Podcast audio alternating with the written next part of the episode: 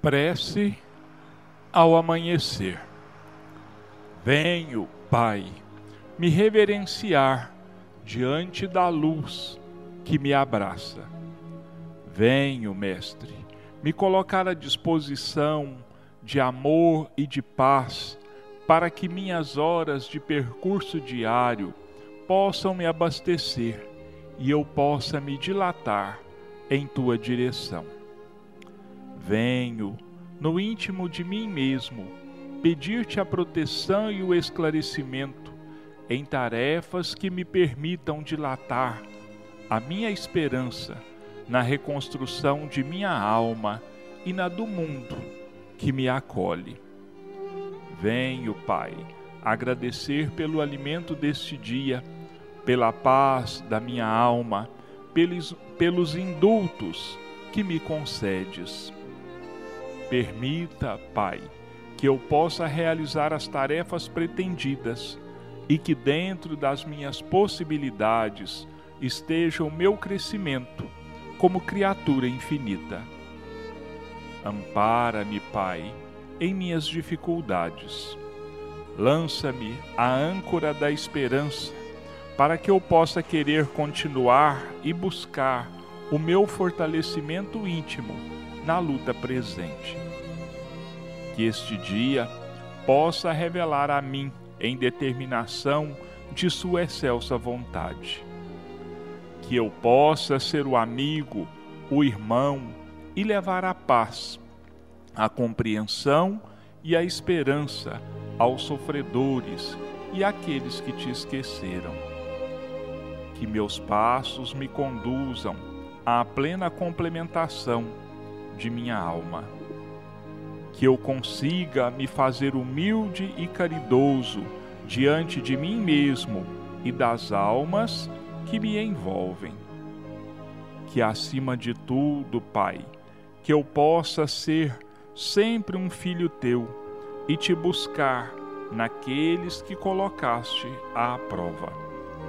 Que a luta diária seja o meu alimento espiritual, trazendo-me a frequência ideal de ser eterno.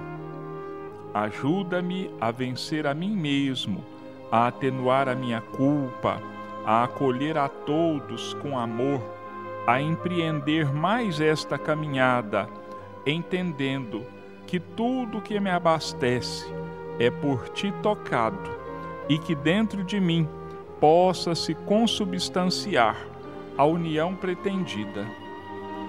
Ampara-me, Pai, e que eu chegue à noite e possa novamente ter esse diálogo amigo e confortador. Que meus passos cumpram exatamente o percurso pedido por mim, e em cada momento de minha caminhada eu jamais me esqueça que estás a me amparar e proteger. Emmanuel, psicografia de Francisco Cândido Xavier.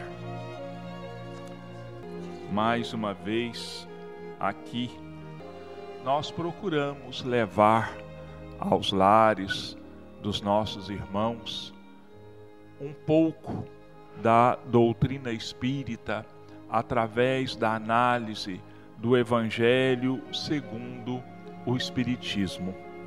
Hoje nós vamos ler a última mensagem do Instruções dos Espíritos, que está inserida no capítulo 7. Bem-aventurados os pobres de espírito. Missão do homem inteligente na terra. Ferdinando, Espírito Protetor. Bordeaux, 1862. Não vos orgulheis por aquilo que sabeis, porque esse saber tem limites estreitos no mundo que habitais. Mesmo supondo que sejais uma das sumidades desse globo, não tendes nenhuma razão para vos envaidecer. Se Deus, nos seus desígnios, vos fez nascer num meio onde pudestes desenvolver a vossa inteligência, foi por querer que a usasseis em benefício de todos. Porque é uma missão que ele vos dá, pondo em vossas mãos o instrumento com o qual podeis desenvolver ao vosso redor as inteligências retardatárias e conduzi-las a Deus. A natureza do instrumento não indica o uso que dele se deve fazer? A enxada que o jardineiro põe nas mãos do seu ajudante não indica que ele deve cavar? E o que diríeis se o trabalhador, em vez de trabalhar, erguesse a enxada para ferir o seu senhor? Direi, diríeis que isso é horroroso e que ele deve ser expulso. Pois bem, não se passa o mesmo com aquele que se serve da sua inteligência para destruir entre os seus irmãos a ideia da providência? Não ergue contra o seu senhor a enxada que lhe foi dada para preparar o terreno? Terá ele o direito ao salário prometido ou merece, pelo contrário, ser expulso do jardim? Pois o será, não o duvideis, e arrastará existências miseráveis e cheias de humilhação, até que se curve diante daquele a quem tudo deve. A inteligência é rica de méritos para o futuro, mas com a condição de ser bem empregada. Se todos os homens bem dotados se servissem dela segundo os desígnios de Deus, a tarefa dos espíritos seria fácil ao fazerem progredir a humanidade. Muitos, infelizmente, a transformaram em instrumento de orgulho e de perdição para si mesmos. O homem abusa de sua inteligência como de todas as suas faculdades, mas não lhes faltam lições, advertindo-o de que uma poderosa mão pode retirar-lhe o que ela mesma lhe deu.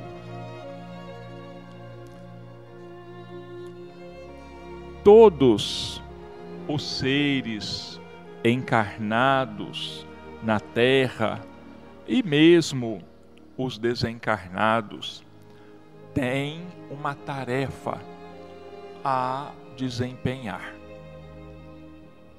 Assim como o arquiteto, o advogado, o professor, o médico, o engenheiro, o garçom, o gari e todas as demais profissões, né? o pai, a mãe, todos temos uma tarefa que nos foi designada para exercermos enquanto na terra e mesmo fora dela.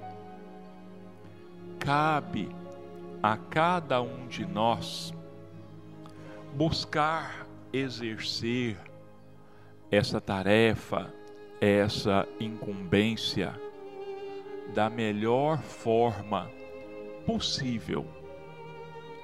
Que cada um de nós se empenhe em executar essa tarefa de forma a que, ao terminá-la, nós possamos dar graças a Deus por tê-la começado e concluído e que ela reflita o nosso melhor empenho, o nosso melhor esforço nesse trabalho.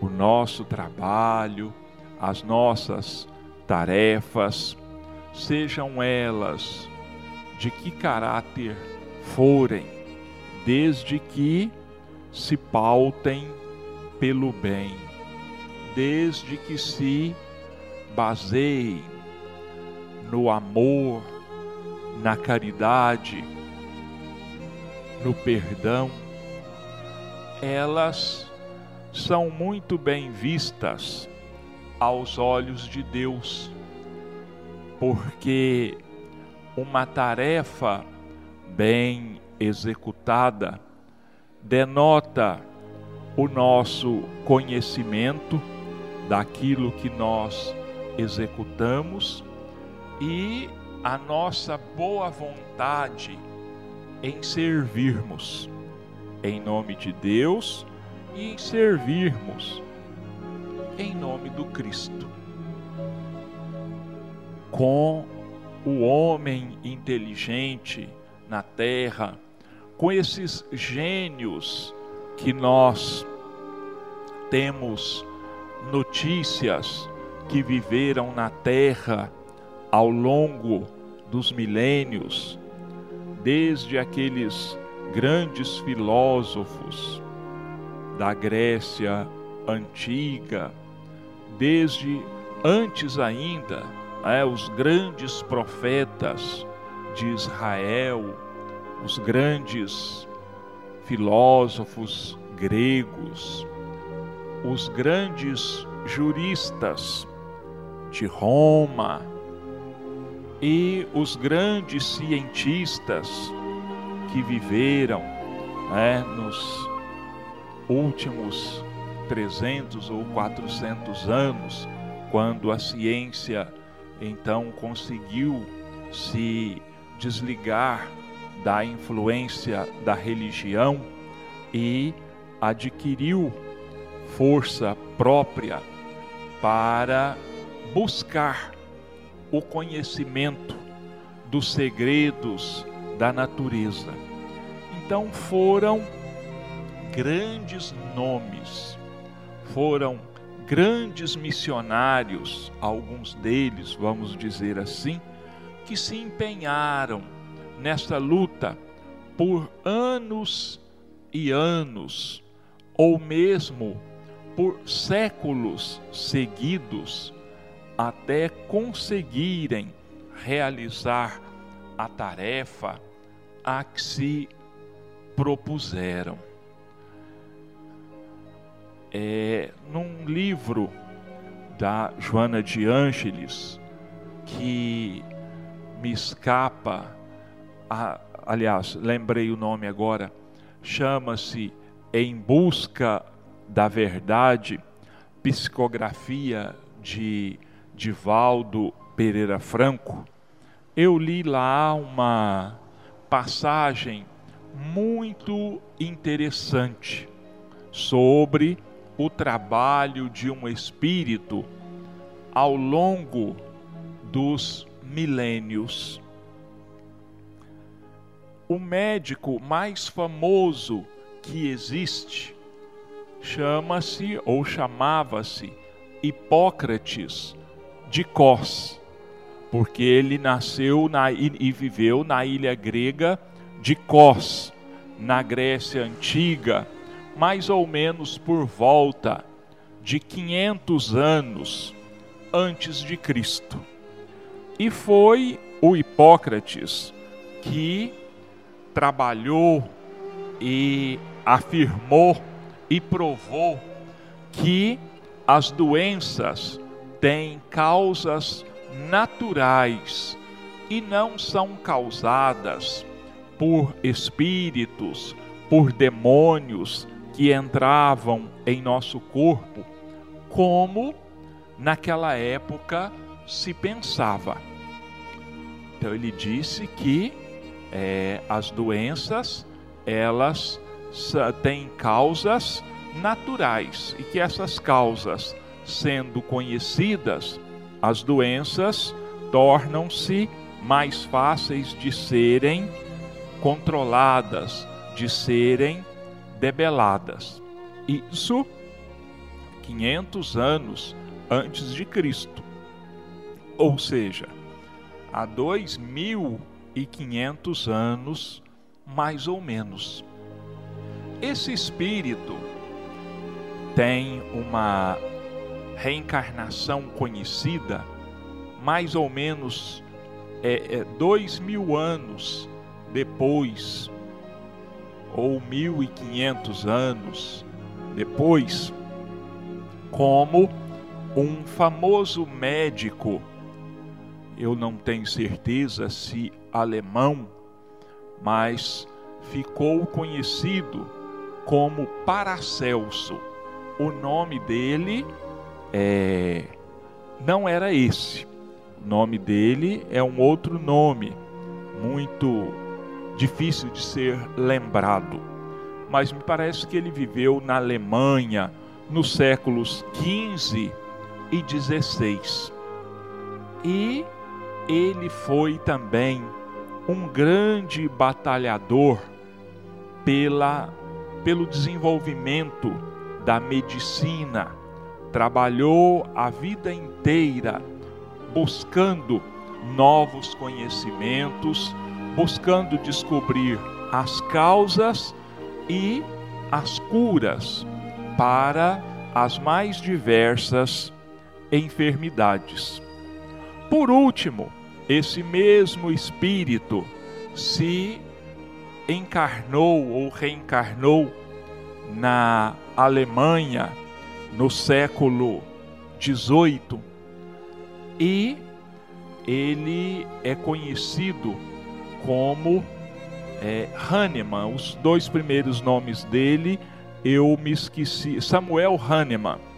Samuel Hahnemann. Ele ficou famoso e é famoso até hoje na medicina por ter criado a medicina homeopática, aquela medicina que ele dizia que tratava realmente a causa das enfermidades, a causa das doenças, porque ele dizia que a medicina alopática ela tratava e trata das consequências da doença. Ela só trata os efeitos. Ela só trata os sintomas, vamos dizer assim, das doenças. E o Samuel Hahnemann, então, através da manipulação de minerais, de vegetais, ele criou então a homeopatia. Então, ele é um dos grandes missionários da medicina que nós conhecemos na Terra. Existem outros grandes missionários que trabalharam e trabalham em benefício do bem-estar do homem, da nossa melhora, da nossa transformação, como eu disse, em todas as áreas na medicina, no direito, na filosofia, na religião e assim por diante. Mas, infelizmente, é, existem as ovelhas negras em todos os setores da nossa vida. E muitos desses homens inteligentes, muitos desses homens que, é, por um lado, são, como vou dizer, inteligências sem par na terra, né? grandes, destacam-se pela grande é, pelo grande conhecimento em suas áreas, mas muitos deles desvirtuam a sua tarefa, desvirtuam o seu trabalho. Primeiro, porque muitos deles, por não acreditarem na existência, não acreditarem no poder, na benevolência divina, no amor de Deus, porque se dizem ateus, eles usam a sua inteligência para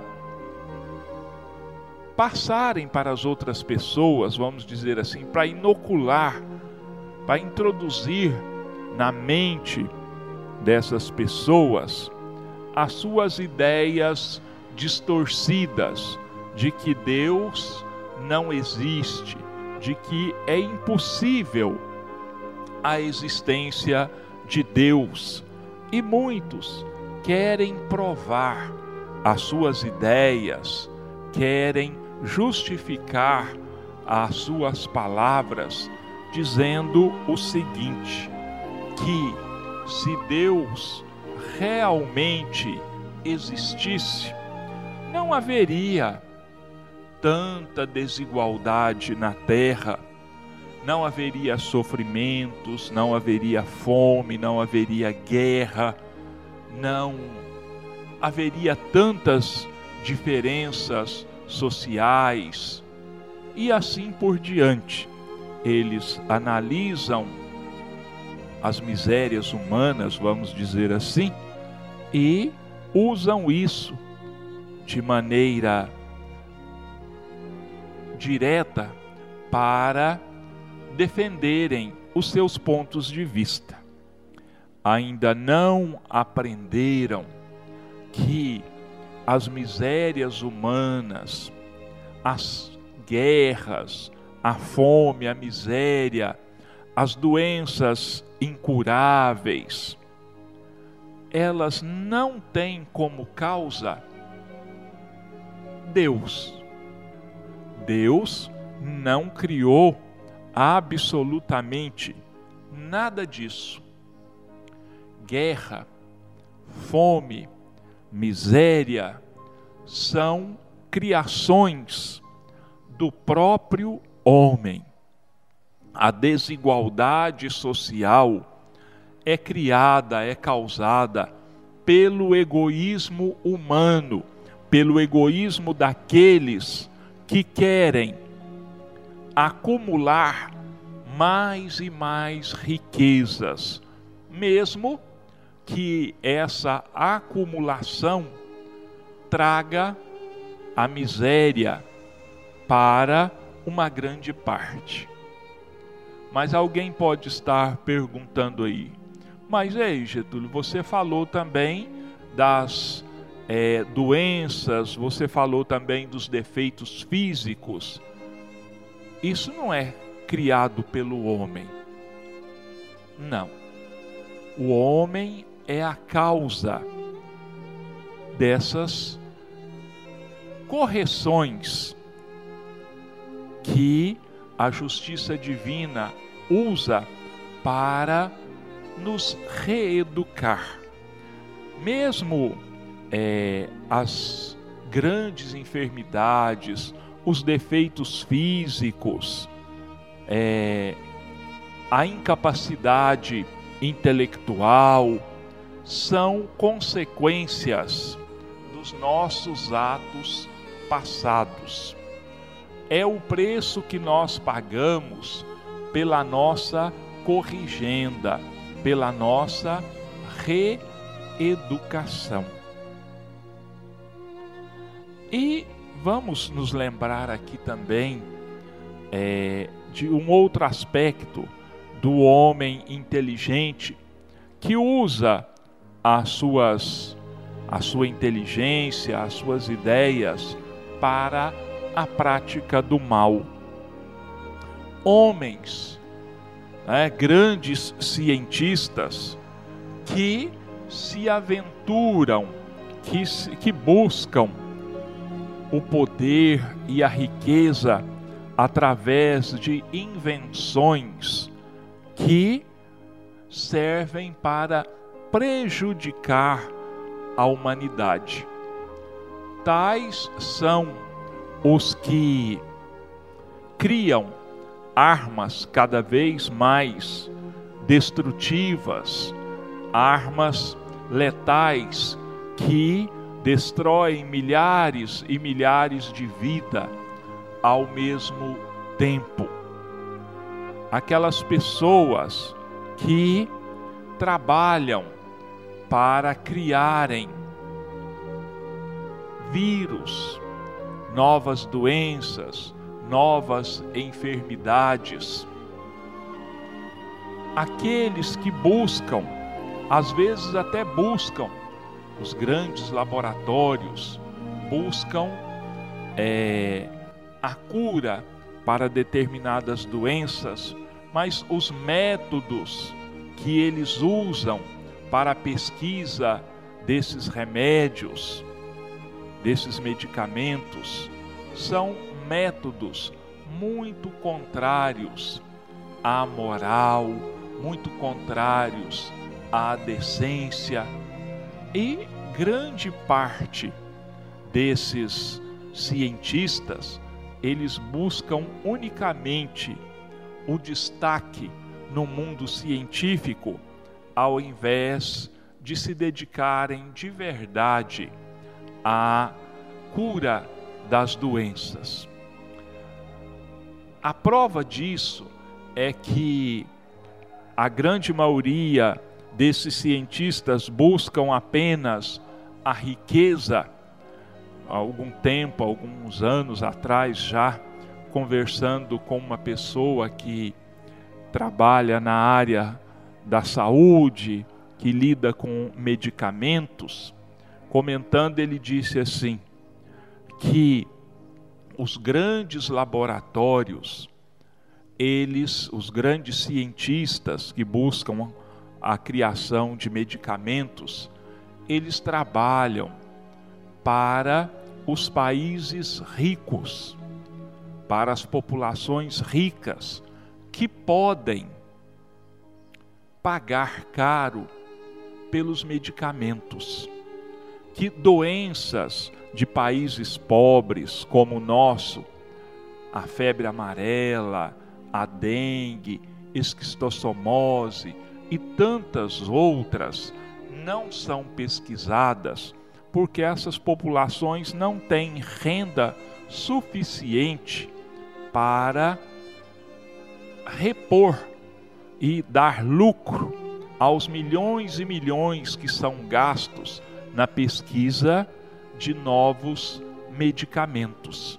Então, preferem esses laboratórios criarem é, doenças fictícias e criarem remédios entre aspas, para é, curarem essas doenças que eles mesmos criaram na mente das pessoas. Muitas dessas enfermidades, elas são enfermidades da mente, são enfermidades psíquicas.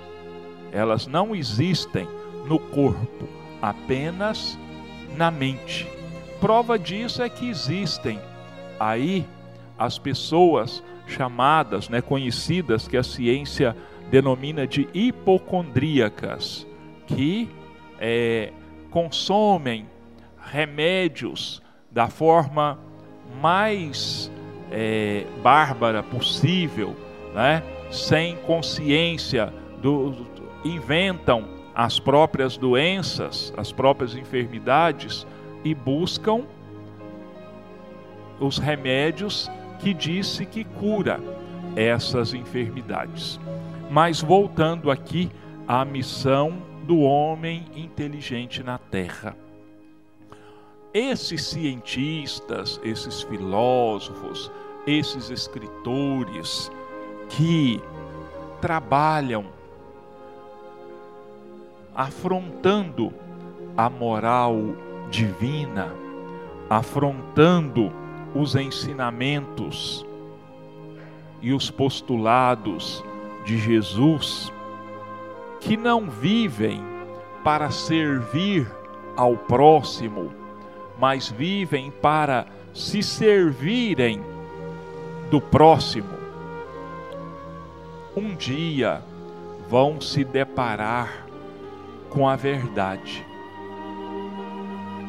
E essa verdade vai custar a eles um preço muito alto, porque vão cair dos seus pedestais, vão dar de cara com a realidade da vida. E como o jardineiro do, do texto da mensagem, que diz que ele levantou a enxada contra o seu senhor e que ele merece ser expulso, também esses grandes cientistas, esses grandes pesquisadores que não se pautam pela moral evangélica nos seus trabalhos, eles também estão fazendo a mesma coisa, estão levantando a enxada contra o seu Senhor, estão fazendo, trabalhando exatamente contra tudo aquilo que se propuseram a fazer. E o futuro desses espíritos é um futuro de grandes dores, de grandes sofrimentos. Renascerão em situações físicas e mentais extremamente dolorosas e lamentáveis. Deficientes físicos, deficientes mentais, autistas, com síndrome de Down e com tantas outras enfermidades que de vez em quando nós nos deparamos por aí. Não quero dizer com isso, meus irmãos, que todo autista, que toda pessoa com síndrome de Down, é, com deficiência física e mental, tenha sido um grande cientista que falhou na sua missão, não. Não é isso. Estou dizendo que muitos reencarnam nessas situações, mas repito, nem todos os doentes mentais, nem todos os deficientes físicos são espíritos de cientistas no passado, não. Ah, existem centenas e centenas de é, possibilidades e de causas para esse tipo de provação. Mas os grandes cientistas, geralmente, para se refazerem, para se reeducarem, passam por esse tipo de limitação. E isso, meus irmãos, é mais uma prova de que ninguém, ninguém de nós pode infringir as leis de Deus impunemente. Ninguém, não são só os grandes cientistas, não são só os homens que se destacam pela grande inteligência. Não todos nós, ou todos aqueles que infringem as leis divinas, passarão por um processo de reeducação, de reestruturação do próprio espírito. E isso, na grande maioria das vezes, são os próprios espíritos, somos nós mesmos que pedimos uma nova oportunidade no corpo físico em situações para nós que não conhecemos o passado desses, dessas pessoas, nós olhamos e ficamos extremamente penalizados, às vezes horrorizados com a aparência física, com a limitação mental. Mas para esses espíritos é um remédio eficaz, é o remédio capaz de curar as suas enfermidades espirituais. Muitas vezes, quando desencarnam, quando deixam esses corpos físicos com tantas limitações, dão graças a Deus porque conseguiram, depois de anos de muita luta, de muita angústia, de muito sofrimento, conseguiram acalmar as próprias consciências e então vão buscar agora, porque aprenderam que estavam caminhando por sendas enganosas, eles vão buscar novos caminhos, eles vão buscar novas oportunidades. Então, vamos pensar nisso, meus irmãos, quando nós estivermos é, executando alguma tarefa, por mais simples que ela seja, vamos nos lembrar de que a correta execução dessas tarefas serão para nós fatores de crescimento, de melhora e de buscarmos a paz para as nossas consciências.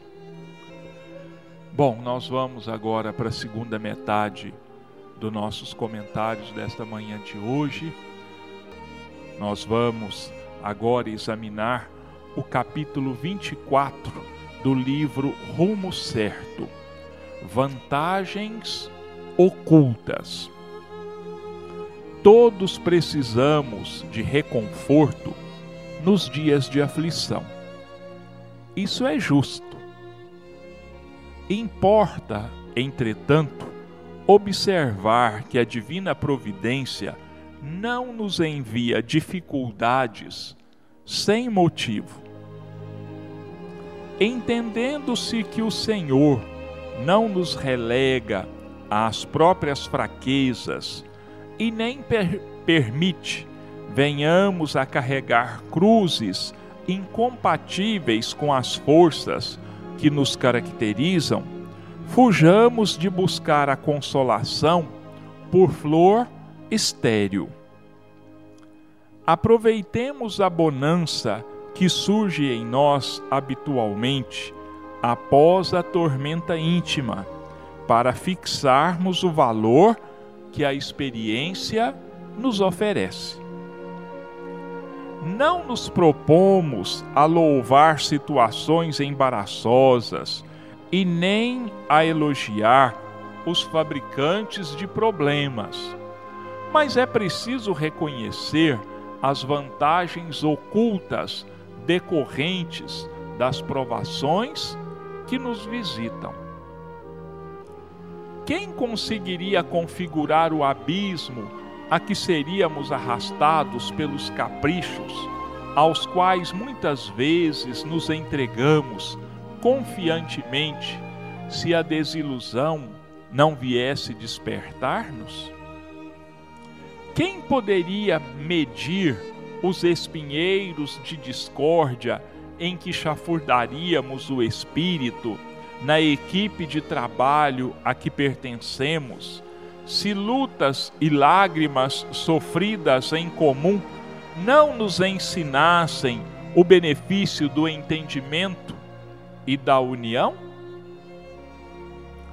Ingratidão, em muitas circunstâncias, é o nome da bênção com que a infinita bondade de Deus nos afasta de ambientes determinados, a fim de que a cegueira não nos induza ao desequilíbrio. Obstáculo no dicionário da realidade, em muitas ocasiões, expressa apoio invisível para que não descambemos na direção das trevas. Nossas provas, nossas bênçãos.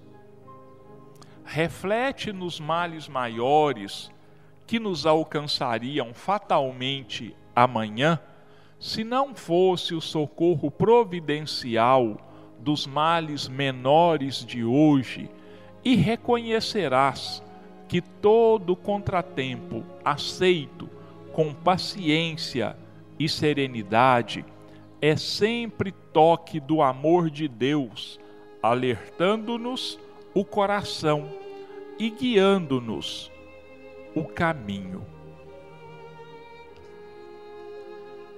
Nós vemos aqui, meus irmãos, nesse texto de Emmanuel, intitulado Vantagens Ocultas, é o lado positivo daquilo que nós chamamos de sofrimento.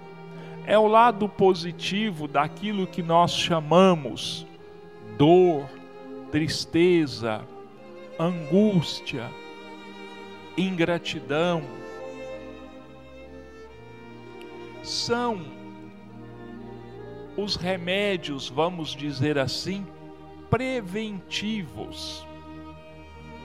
São situações que a divina misericórdia envia a cada um de nós para nos evitar males ainda muito maiores, muito mais sérios, que nos fariam sofrer ainda muito mais, que nos trariam dores e angústias que nós talvez não resistíssemos.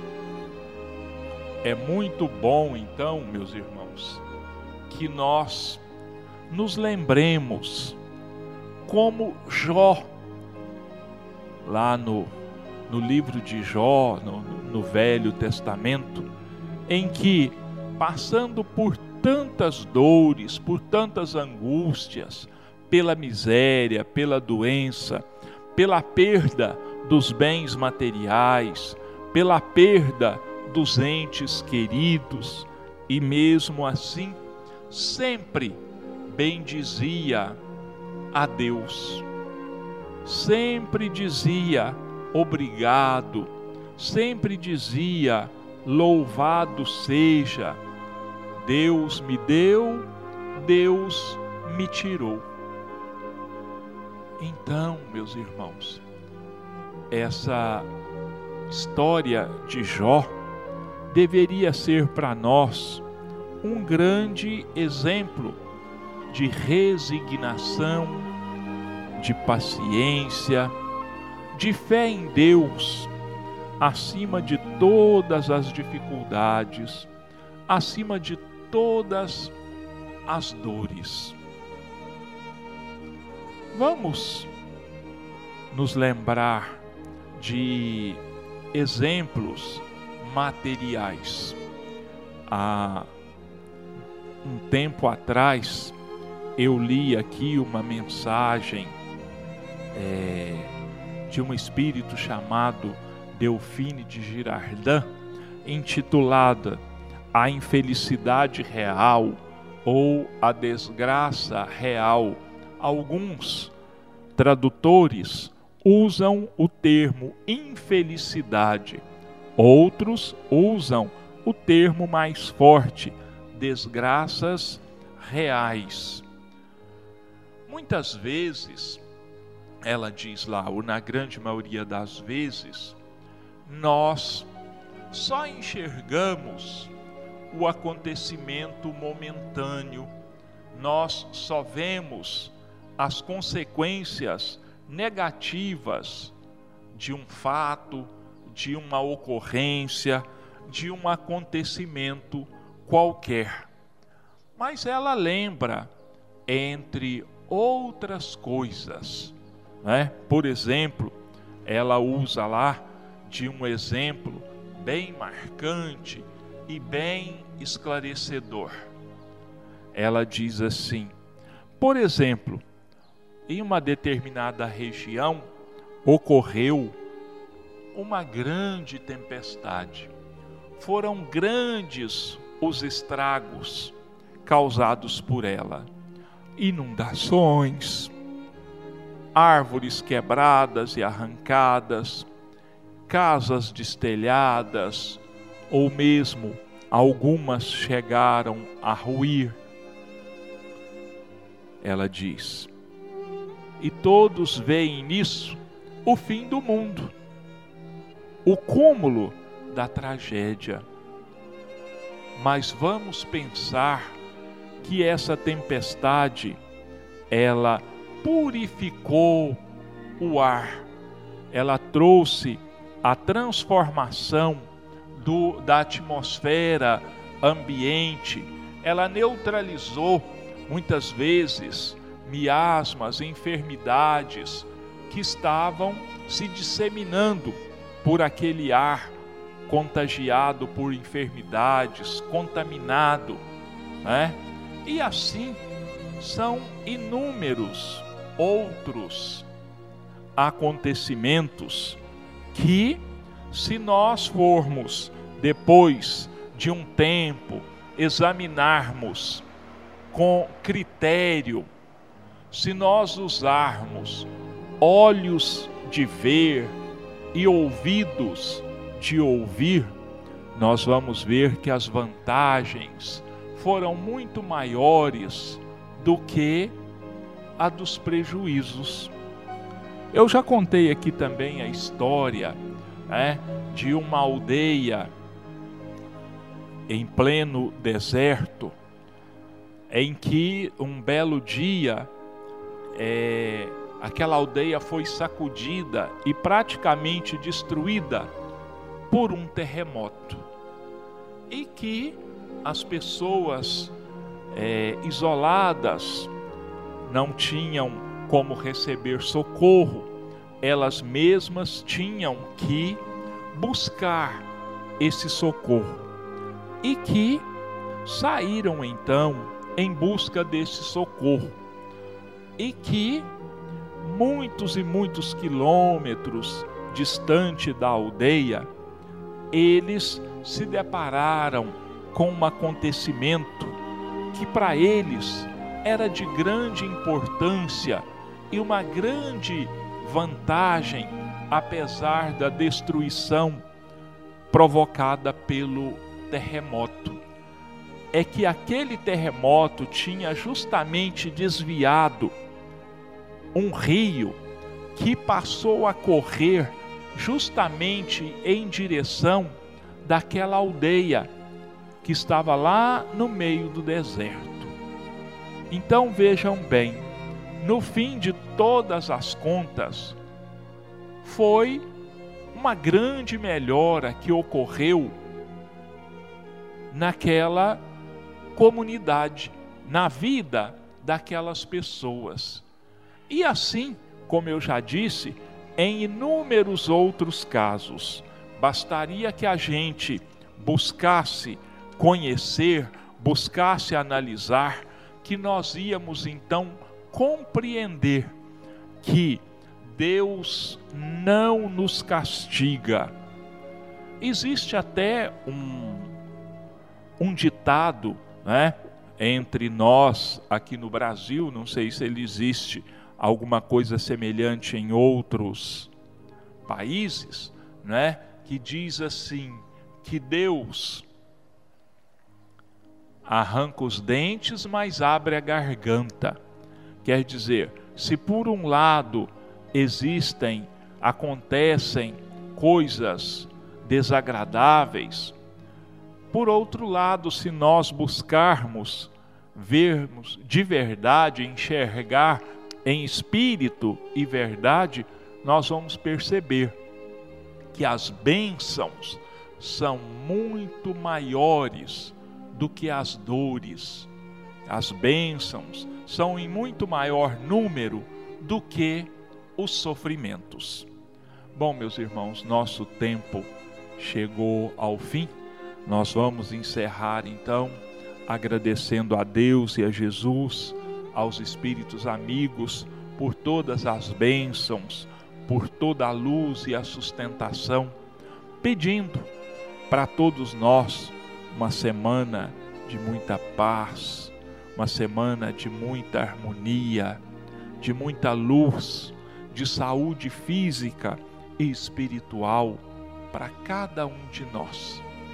E para encerrar, eu vou encerrar com uma prece de Emmanuel e Chico Xavier, intitulada Prece de Luz. Senhor, clareia-nos o entendimento, a fim de que conheçamos, em suas consequências, os caminhos já trilhados por nós. Entretanto, faze-nos esta concessão mais particularmente para descobrirmos, sem enganos, as estradas mais retas que nos conduzem à integração com os teus propósitos. Alteia-nos o pensamento, não somente para identificarmos a essência de nossos próprios desejos, mas, sobretudo, para que aprendamos a saber quais os planos que traçaste a nosso respeito. Iluminai-nos a memória, não só de modo a recordarmos com segurança as lições de ontem, e sim, mais especialmente, a fim de que nos detenhamos no dia de hoje, aproveitando-lhe as bênçãos em trabalho e renovação auxilia-nos a reconhecer as nossas disponibilidades. Todavia, concede-nos semelhante amparo, a fim de que saibamos realizar com ele o melhor ao nosso alcance. Inspira-nos, ensinando-nos a valorizar os amigos que nos enviaste. No entanto, mais notadamente, ajuda-nos a aceitá-los como são, sem exigir-lhes espetáculos de grandeza ou impostos de reconhecimento. Amplia-nos a visão para que vejamos em nossos entes queridos não apenas pessoas capazes de auxiliar-nos, fornecendo-nos apoio e companhia, mas, acima de tudo, na condição de criaturas que nos confiaste ao amor, para que venhamos a encaminhá-los na direção do bem. Ensina-nos a encontrar a paz na luta construtiva, o repouso no trabalho edificante, o socorro na dificuldade e o bem nos supostos males da vida. Senhor, abençoa-nos e estende-nos as mãos compassivas em tua infinita bondade, para que possamos perceber em espírito, na realidade das nossas tarefas e experiências de cada dia, hoje e sempre, e que assim seja.